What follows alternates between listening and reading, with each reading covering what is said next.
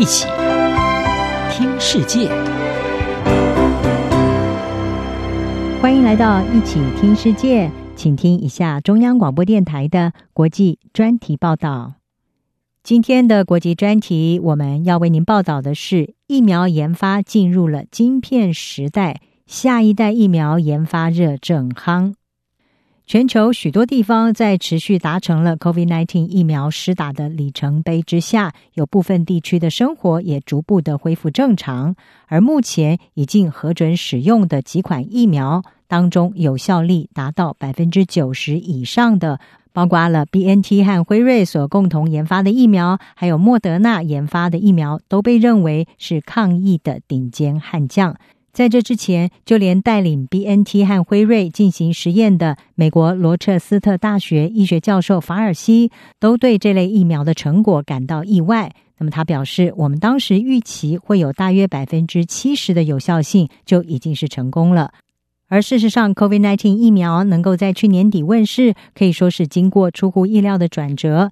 在 COVID-19 疫情爆发的初期，一般认为，即使科学家全力以赴，至少也要一年半的时间才能够有机会看到疫苗的诞生。当时被许多专家拿来比较的例子，就是一九六七年问世的腮腺炎疫苗，当时是花了四年的时间开发。而即便当代医药产业的研发通常呢，已经可以跑在现实世界之前。不过，德国的 BNT 公司还有美国的莫德纳，在去年十一月，在相隔一周的时间，相继宣布 COVID-19 疫苗研发成功，而且效力可以达到百分之九十以上。这个成果是打破了传统的疫苗研发时间轴。德国的 BNT 和莫德纳公司在推出 COVID-19 疫苗之前，都不是家喻户晓的名字。而事实上，在这之前，他们都不曾有过任何一支疫苗受到核准。但是，他们的共同点是，他们相信他们的 mRNA 技术。所谓的 mRNA 就是信使核糖核酸。之所以被称为信使，是其来有字，因为信使扮演着传令官的中介角色。可以带着一些信息，指挥人体的细胞制造出某些物质。BNT 和辉瑞的 COVID-19 疫苗就是使用这一项技术合成的 mRNA，可以告诉细胞制造出 COVID-19 病毒表面的棘状蛋白，然后进而的诱使人体的免疫系统产生对抗病毒的能力。mRNA 对人体细胞下指令，制造出人们想要的东西，可以说是极具潜力的技术。不过，过去几十年来，只有少数的科学家投入相关的研究和发展。而事实也证明，它不但在 COVID-19 疫苗这个首次的重大测试中过关，而且成效是超过了许多人的预期。当然，使用 mRNA 技术的 COVID-19 疫苗一炮而红，也让人更加的期盼未来能够应用它在防御其他的疾病方面。有媒体就比喻，这就像是科技界进入了晶片时代，未来的疫苗将会更加的有效，也可能会更便宜。COVID-19 这个百年瘟疫可以说是为此刻的医学还有生技界带来了划时代的改变。在此同时，下一代 mRNA 疫苗的研发竞赛也已经如火如荼的展开了。英国《火线》杂志就报道。科学和生技界也已经看到了针对其他疾病的下一代 mRNA 疫苗研发热潮爆发。莫德纳和 BNT 现在各自有九款在早期临床实验阶段的候选疫苗，至少有六款是针对流感的 mRNA 疫苗正在研发当中。艾滋病疫苗也有类似的数量，而已经宣布的 mRNA 疫苗研发计划包括了针对利百病毒、兹卡病毒。疱疹病毒、登革热、肝炎，还有疟疾的疫苗。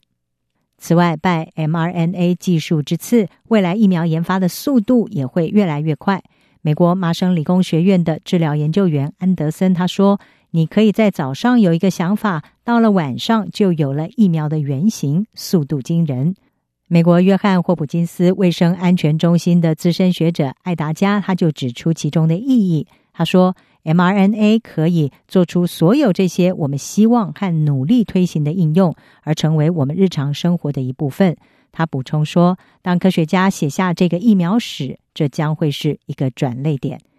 事实上，回顾过去，在 mRNA 技术因为 COVID-19 疫情而成为新宠儿之前，已经有科学家投入数十年的研究，但是呢，却苦于在各个研究阶段的资金难寻，一直到去年才看到努力能够开花结果。在 COVID-19 疫情全球大流行之前，包括比尔及梅琳达盖茨基金会。还有流行病防范创新联盟在内的慈善机构都希望利用 mRNA 的技术，能够开发出抗登革热、还有拉萨热等这些受大药厂忽视的疫苗。业界也看到了机会，希望能够实现长期以来的科学梦，看到改良的流感疫苗或者是第一代有效的艾滋疫苗能够问世。